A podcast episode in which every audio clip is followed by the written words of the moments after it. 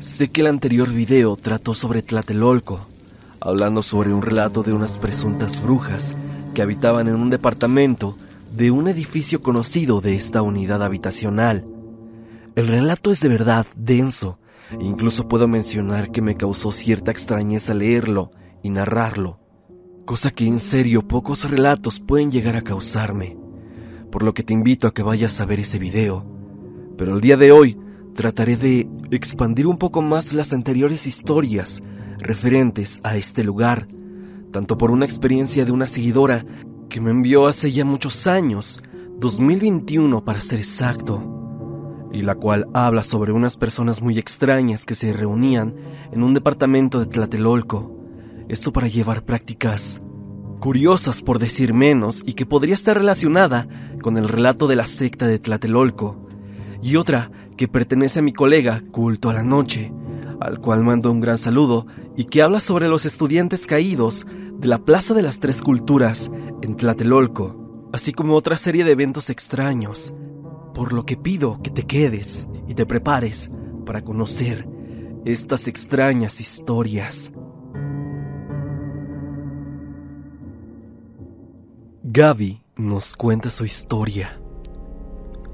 Hola, no sé si lo que vi fue un tipo de secta pero te cuento, a raíz de los sismos del 85, mi escuela, Liceo de México, sufrió daños. Estaba ubicada en la colonia Roma, Zacatecas, casi esquina con Orizaba. Obviamente no hubo clases muchos días. Estaba en tercero de primaria. Finalmente la escuela ya no abrió, cerró definitivamente. Nosotras, yo y mi mamá, nos fuimos unos meses a Coajimalpa a vivir con unos familiares, pues la colonia estaba muy dañada. Estuve yendo a una escuela allá, todo normal, pero eventualmente regresamos a la colonia Roma. Allí vivíamos. Mi mamá fue a recoger mis cosas a la escuela. Allí se encontró con quien fue mi maestra. Ella le dijo que por las tardes trabajaba en otra escuela pública, en la colonia Pensil, y aquí esta maestra le propuso algo a mi mamá. Dijo que podría pasar por mí para no perder el año y ella me regresaría a casa al terminar las clases. Mi mamá, un poco dudosa, aceptó, ya que no le gustó la escuela donde estaba yendo a estudiar, allá en Coajimalpa. Y bueno, así sucedió todos los días. Pasaba por mí y en esa escuela terminé el ciclo escolar. Se estaban terminando ya las clases y pasaba algo, y es que antes de llevarme a casa pasábamos a Tlatelolco, al departamento de una tía de la maestra. Siempre había mucha gente cuando me llevaba a ese departamento. Yo era la única niña, todos los demás eran adultos. La decoración del lugar, las paredes, completamente blancas, sin cuadros, ni pinturas, ni tampoco ninguna referencia a alguna deidad. Siento que solo rentaban el departamento para hacer eso. Y bueno, estaba la tía de mi maestra, que era como la líder del grupo. Ella, siempre que iba, sacaba un plato dorado con una funda de terciopelo roja. Jamás supe por qué lo hacía, pero estoy segura que significaba algo. Hacían algún tipo de plegaria, no sé qué era, ya que no lo entendía, Ponían mucho incienso, tanto que se veía nublado el departamento. Todos los adultos parecían estar como en trance, con los ojos cerrados, moviendo la cabeza y simplemente emitiendo un sonido. Duraban así alrededor de dos a dos horas y media. Al terminar, despertaban, entre comillas, por así decirlo, y cenaban o más bien cenábamos. Nada del otro mundo. Pastas, bocadillos, refrescos, café. Por cierto, en sus reuniones todos iban de blanco.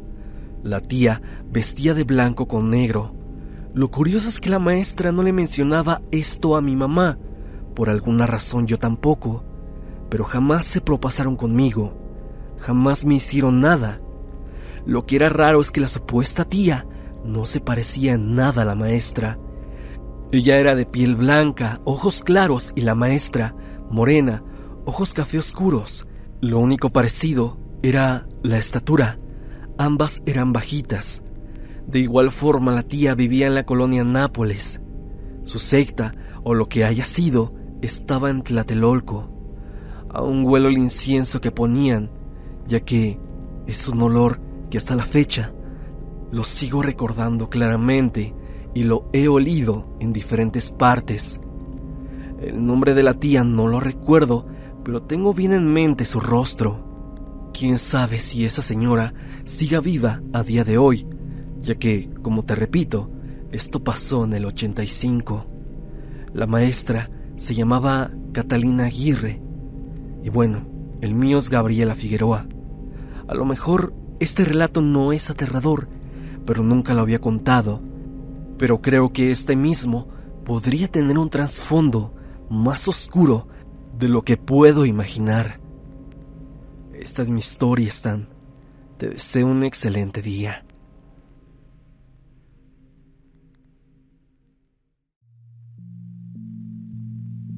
Hola, mi nombre es Armando. Tengo varias anécdotas, desde cortas hasta largas, pero una de las que te quiero contar se centran en un lugar donde estuve viviendo durante muchos años, un sitio con bastante historia y tradición donde han sucedido muchas cosas importantes para el país. Me refiero a Tlatelolco, en Ciudad de México. Estuve visitando esta unidad habitacional desde el año 2001 ya que uno de mis amigos de la escuela superior que venían de Guerrero encontró un departamento en renta muy barato en el edificio Allende, en la tercera sección. Este amigo vivía y estaba solo, así que nosotros nos reuníamos en su departamento para hacer fiestas y demás.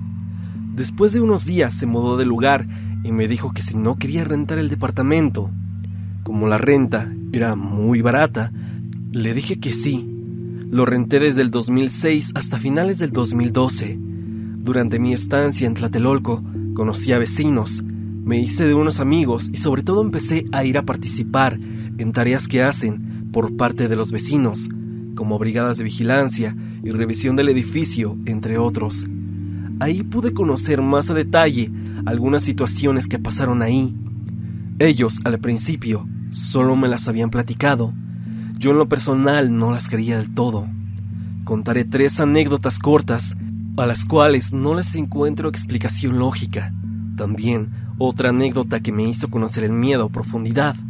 Incluso por consecuencia de esta última, tuve que ir a terapia. Parecía que no había razón para mudarme, aparentemente, ya que es un lugar bonito, cerca de todo, con todos los servicios. Pero simplemente tenía que mudarme ya que no podía conciliar el sueño, no descansaba y eso me provocó enfermedades, a consecuencia de no dormir. Quiero dar una breve descripción de las características del edificio, ya que es importante para que entienda las anécdotas que pasaron ahí. Los edificios tipo C, como los edificios Allende en el cual viví, son edificios de verdad altos, de 13 pisos, pero no es un edificio en una pieza, en realidad son tres edificios muy juntos, con una separación de más o menos un metro entre cada uno, con cisterna y servicios independientes. Lo malo de ello es que el elevador sube cada tres pisos, así que tenía que bajar un piso por las escaleras. Tiene un espacio a la salida demasiado amplio, este hacia las paradas en los pisos 3, 6, 9 y 12, de las tres secciones que conforman el edificio. Cada una tiene dos escaleras en los extremos. La cisterna no se encuentra a nivel del piso, sino que hay un sótano donde está. Este es un cuarto demasiado grande, donde se guardan diferentes artículos del edificio y aseo. El edificio Chihuahua, que está en la Plaza de las Tres Culturas, donde vemos en las grabaciones del movimiento estudiantil a los líderes dando su discurso. Ese era un edificio de tipo C. La primera historia es precisamente en este edificio, el Chihuahua. Desde que empecé a vivir, todas las mañanas empecé a hacer ejercicio en la misma unidad. Una mañana, como de costumbre, salí a correr, pero al dar la vuelta en la asta bandera, salió una señora muy alterada de la puerta principal del edificio central. Subió las escaleras hacia la explanada, preguntando sobre los militares y la muchacha. Los pocos que estábamos presentes le dijimos que no había militares, Habiendo unas cuantas mujeres en la plaza, le preguntamos que a cuál de todas ellas se refería, pero resulta que no era ninguna de ellas. La señora confundida se sienta en las escaleras para contarnos que ella vive en el sexto piso. Como comenté antes, el elevador hace parada en ese piso, pero cuando la señora salió de su departamento, vio a una joven corriendo por las escaleras. Nunca la había visto, pero tenía un rostro de pánico, de miedo y estaba huyendo de alguien. Al ver a la señora que cuenta la historia, la joven le suplicaba para que la ayudara, porque según contaba que los militares estaban en la plaza y acababan de matar a su novio, y la estaban siguiendo. La señora le dijo que pasara atrás de ella. No la tocó ni se acercó más de dos metros. La mujer se asomó desde las escaleras para ver si veía a los militares que mencionaba, pero no vio a nadie subir le preguntó que de dónde venían los militares. Como no escuchó respuesta alguna, volteó hacia atrás, donde estaba aquella mujer. Pero para su sorpresa, ya no había nadie. Así que la señora, en busca de la muchacha, bajó rápidamente los seis pisos por las escaleras hasta salir a la plaza en busca de la chica. Ahí fue cuando nos preguntó por ella. Uno de los tipos que estaban ahí escuchó la historia y dijo que aquella muchacha desaparecía en la zona, ya que en el 68 mataron a su novio en los pisos de abajo y la joven al subir, lamentablemente, se topó con el batallón Olimpia, los cuales le arrebataron su vida. Decían varios que se aparecía huyendo de los militares y pidiendo ayuda, y que no era la primera vez que alguien la veía. La señora se quedó impactada por lo que le dijeron, temerosa por la situación y sobre todo yo al escuchar la historia y al saber lo que pasó con los estudiantes, me quedé totalmente sorprendido. La segunda historia es en el edificio Allende. Resulta que en el tiempo que yo vivía en ese edificio había comisiones para revisar el edificio, ya que es una zona muy afectada por todos los sismos que hubieron. Los edificios de alrededor suelen hundirse poniendo en riesgo la estructura.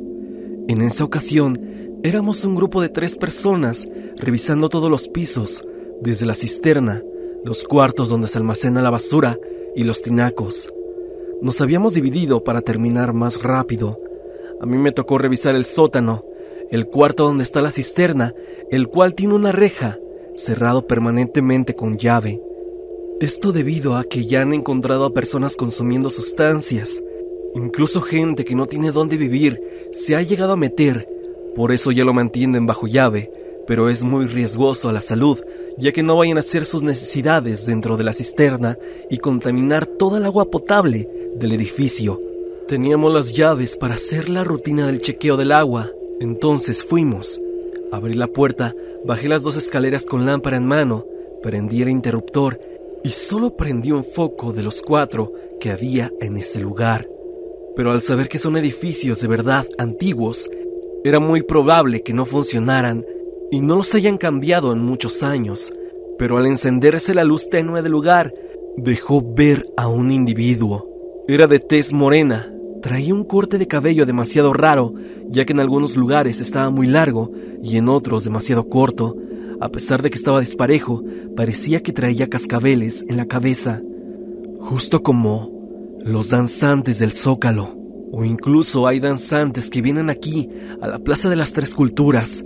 Los adornos que traía este tipo no eran muy vistosos, como comúnmente los conocemos en los danzantes. Eran adornos muy sencillos. También traía otra clase de collares o pulseras que no había detalle debido a la poca luz que había. Este tipo traía la típica vestimenta de un danzante y de ropa solo traía un taparrabos. Nada más traía eso.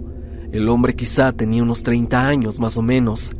Al instante en que lo vi, no reaccioné muy enérgico por la sorpresa, pero lo primero que pensé fue que uno de los danzantes se metió con el objetivo de pasar la noche.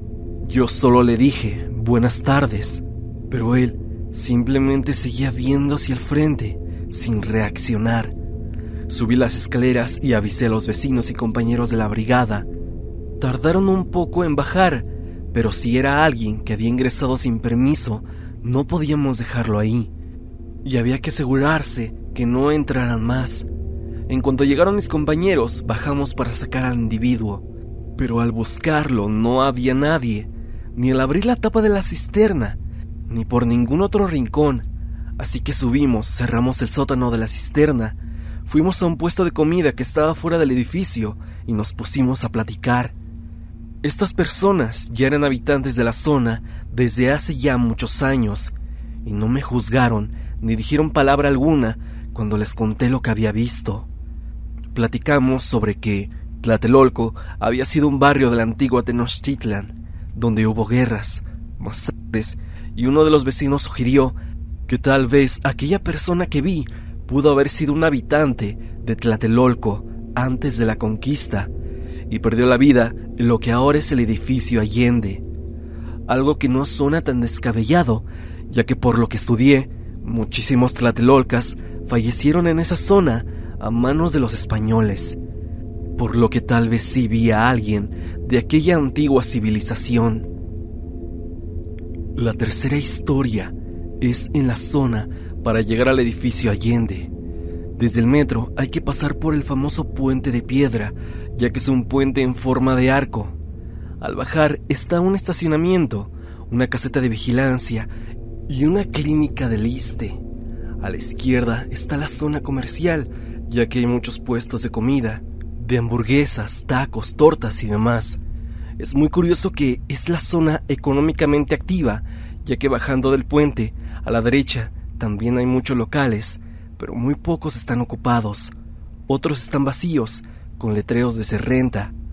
Casi no se ve gente por ese lado a comparación del otro. Cuando recién llegué a habitar en Tlatelolco y mientras me instalaba, fui a dar una vuelta frente al Teatro Félix Azuela para ver qué negocios había cerca de la unidad. Al pasar por ahí, vi un local que parecía que estaba abandonado, pero se podía apreciar que se había quemado hace bastante tiempo. Lo extraño fue que estaba un niño como de 10 años llorando afuera de él. No podía ver su rostro, ya que estaba agachado. Pasé de largo mientras me preguntaba por qué estaba ahí el niño, y sobre todo que se estaba desperdiciando local al no rentarlo, ya que no había ningún letrero de se renta, ni mucho menos de que se vendía. Sencillamente estaba abandonado. Después de dar la vuelta, regresé a mi departamento. Ya en la tarde, platicando con una vecina, me enteré de lo que pasó en ese local. Me contó que en el mismo, hace varios años, había una panadería que lamentablemente se incendió con el hijo de la dueña dentro. A varias personas se le aparece el pequeño, se aparece el ente de aquel niño, pero nunca le han podido ver la cara, ya que saben que solo es un fantasma, y hasta la fecha no han logrado terminar de arreglar el local. Por medio de anécdotas de trabajadores que han contratado para la remodelación, mencionan que mientras trabajan, escuchaban a un pequeño llorar y gritar de dolor. También hacían mención que se les perdía la herramienta, se iba la luz, entre otras cosas. Por lo mismo, los trabajadores se iban y ya no continuaban. Y es que decían que por eso estaba abandonado. También debo decir que por esa sección era muy difícil que prosperara un negocio y era más barato dejarlo así. Aún así, con esas pequeñas experiencias disfrutaba de vivir en la zona, pero gracias a la última anécdota que te contaré, cambié de parecer, ya que es algo que no tiene nada de paranormal, pero es lo más aterrador que he vivido. Incluso por testimonios de más personas que han vivido este suceso, han quedado con un trauma y pánico en este sitio. Era el 20 de marzo del 2012, eran las 12 del mediodía. Yo me encontraba en la sala almorzando mientras veía unas cosas en la computadora, cuando de momento comenzó un sismo bastante fuerte. De repente escuché que tronó el edificio. Se empezó a mover toda la estructura de manera intensa. Fue tan fuerte que se cayeron cuadros, vasos en la cocina, incluso se volteó mi librero, que estaba en la misma sala donde yo me encontraba. Me levanté de prisa, corriendo a la puerta del departamento, pero no pude abrirla ya que por consecuencia del sismo se empezaba a bajar el piso de arriba, haciendo que la puerta se atorara e impidiera que saliera. Usé toda la fuerza que pude, pero aún así no pude abrirla. Solo veía como por el peso de los demás pisos el marco de la puerta se doblaba cada vez más. Había deformado su forma rectangular y ahora era una especie de rombo. Corrí asustado a mi habitación sin saber qué hacer. Vi que la pared del closet que estaba en el pasillo estaba cebrada en forma diagonal. Era una grieta de aproximadamente un centímetro de grosor. Solo me asomé por la ventana y pude notar a toda la gente desesperada, llorando y corriendo para todos lados. En ese momento la pared se empezó a romper y supe que ya no iba a poder salir con vida de ahí. Solo me quedaban escasos segundos para que todo terminara. Así que empecé a rezar, pedir perdón por todos los pecados que había cometido, encomendar mi alma para que pasara al cielo. Mientras me subía a la ventana, estaba en el segundo piso pensando, en cuanto comenzara a derrumbarse el edificio, quizá tendría la oportunidad si brincaba en el momento en que todo se viniera abajo, evitando que me cayeran los demás pisos inferiores y tener un final un tanto decente. Corrí varias veces de un lado hacia otro por la misma desesperación de encontrar alguna salida. Fui otra vez a la puerta de la entrada. Al ver que ya el marco no tenía forma de rombo, intenté abrirla de nuevo. Afortunadamente abrió y corrí escaleras abajo, mientras veía cómo los azulejos se partían y desprendían de las paredes por la misma presión. Bajé en segundo las escaleras hasta que por fin vi la puerta principal. Al pararme enfrente vi chocar dos secciones del edificio de una forma aterradoramente impresionante. Sabía que en cualquier momento se iba a caer. Pasaron unos segundos para que el sismo se calmara, pero no el miedo. Todo lo que te cuento pasó en escasos minutos, pero para mí parecía una eternidad. Afortunadamente el edificio no se cayó y pude regresar a habitarlo. Ya no quería estar solo. Tenía bastante miedo de que fuera a pasar algo de nuevo. Mi novia de aquel entonces me hizo compañía, quedándose a dormir conmigo, siendo testigo de cómo me despertaba de forma incontrolable, ya que perdí el control de mis piernas y brazos, apenas si podía mantenerme en pie. Fue al parecer una especie de trauma postraumático. Tal parece que hay una especie de rutina en la zona, que después de haber vivido un suceso como este, muchos vecinos comenzaron a mudarse, ya que los edificios no se cayeron, pero quedaron dañados. Y debido a este infortunio, tuve que abandonar Tlatelolco, ya que no podía dormir. Tenía pavor de que se fuera a caer el edificio mientras lo hacía. Esto dejó secuelas, y vaya que me provocó un terror en cada lugar que me mudaba, ya que tenía que estar en un lugar que no tuviera pisos arriba. Y yo sigo pensando que los edificios de Tlatelolco en cualquier momento se pueden llegar a caer, formando parte de toda la historia que tiene lugar, ya que no lo podemos evitar. Y tarde o temprano pasará. Muchos vecinos quedaron con los mismos síntomas que yo, o algo parecido, ya que fue muy traumante. Afortunadamente yo pude salir de ahí, pero mucha gente sigue viviendo en la unidad, con miedo a que se caiga a causa de otro sismo. Y bueno, estas son mis historias respecto a Tlatelolco, algunas más aterradoras que otras y unas más terrenales que las demás, pero todas aterradoras por igual. Entonces aquí puedo dejar constancia de que Tlatelolco es un lugar aterrador por cuestiones terrenales y sobrenaturales. Hasta aquí el video del día de hoy. Espero que te haya gustado. Ya has escuchado algunas historias referentes a Tlatelolco, algunas paranormales y otras más físicas y que tienen que ver con todos los problemas que puede llegar a vivir alguna persona que habite en Tlatelolco. Dime, ¿tú tienes alguna historia referente a este sitio? Ya sea porque vivas aquí o porque lo hayas visitado. Si es así, no lo dudes y envía tu historia a evidencia.tristan.gmail.com Quiero agradecer a mi colega Culto a la Noche, del cual tomé la segunda historia. Si te interesan todos los relatos paranormales referentes a sectas, perros actuando como humanos o todo tipo de fenómenos extraños, no lo dudes y corre a su canal. El link al mismo estará en la parte de abajo. La música de este video es por parte de Repulsive, así que te pido que te suscribas. En la parte de abajo te dejaré un link para que conozcas todas sus demás obras.